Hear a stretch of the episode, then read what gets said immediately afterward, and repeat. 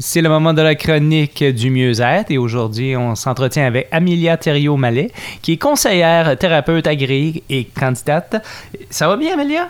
Oui, ça va bien, toi. Oui, ça va très bien. On va parler d'un sujet aujourd'hui, la marche en pleine conscience. Alors, tout d'abord, c'est quoi ça? Ben, je vais commencer avec une petite définition de la pleine conscience. Ça va prendre tout son sens après quand on y rajoute la marche. Fait que John Kabat-Zinn, qui est un pionnier de la pleine conscience dans, euh, dans, notre temps moderne, dit que la pleine conscience, c'est la conscience qui naît du fait d'être attentif volontairement au moment présent sans jugement. Donc, la marche en pleine conscience, c'est une marche où on porte notre attention volontairement à notre moment présent sans jugement. OK. Comment qu'on peut pratiquer cette marche? Ben, il y a différentes façons de pratiquer la pleine conscience. Euh, je vais un peu expliquer qu'est-ce que moi je fais pour mettre la table pour avoir une marche en pleine conscience.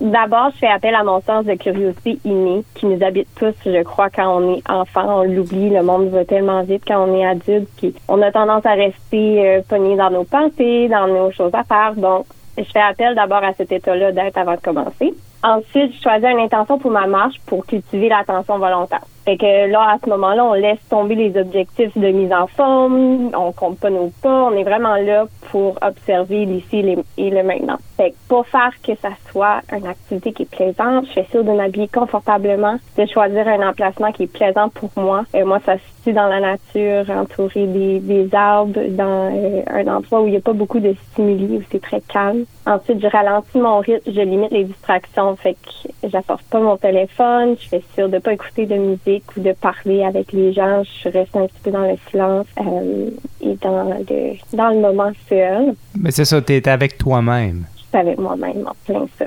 Euh, il y a des activités un petit peu plus structurées qu'on peut faire pour euh, mettre la table pour la pleine conscience, telle que s'engager dans le moment présent avec nos cinq sens. Fait que vraiment observer qu'est-ce qu'on peut voir, entendre, ressentir, sentir, goûter. Euh, le goûter, on, y va avec ce qui est déjà présent dans notre bouche. Je vous invite pas à aller goûter les choses que vous trouvez dans la nature nécessairement. euh, mais pour ce qui est du ressenti, on peut toucher les arbres, la mousse, mhm. sentir qu'est-ce que qu'est-ce que les feuilles sentent comme, etc.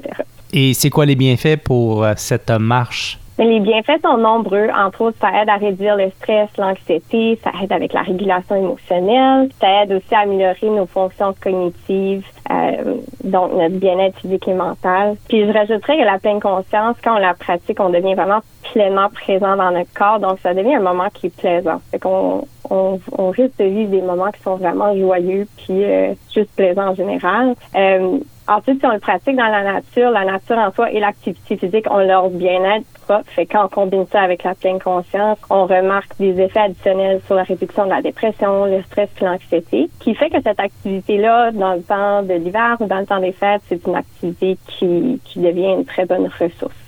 C'est très intéressant. Je pense que je fais déjà quand même ça régulièrement à Amelia parce que moi, à chaque soir, je vais marcher sur le bord de l'eau et je, laisse mon téléphone dans la voiture et je suis seul avec le bruit de l'eau et ça me fait énormément de bien. Puis je fais un petit peu d'activité physique en même temps. Alors, je suis sur la bonne voie, je crois. Oui, en plein ça. Tu me le goût d'aller marcher sur le bord de la mer aussi. Là. Ouais, mais disons que là où est-ce que je marche, euh, sur le bord de l'eau, euh, durant l'hiver, il y a moins de gens parce qu'il y a plus de gens depuis, euh, depuis qu'ils ont mis une piste cyclable. Il y a plus de va-et-vient.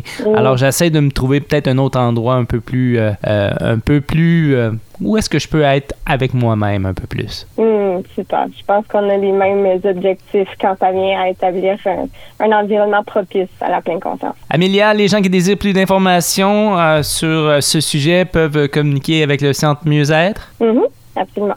À quel numéro? 506-252-2976. Amélia Thériault-Mallet, qui est conseillère thérapeute agréée candidate, merci beaucoup pour l'entretien. Merci à toi. Bye bye. Bye.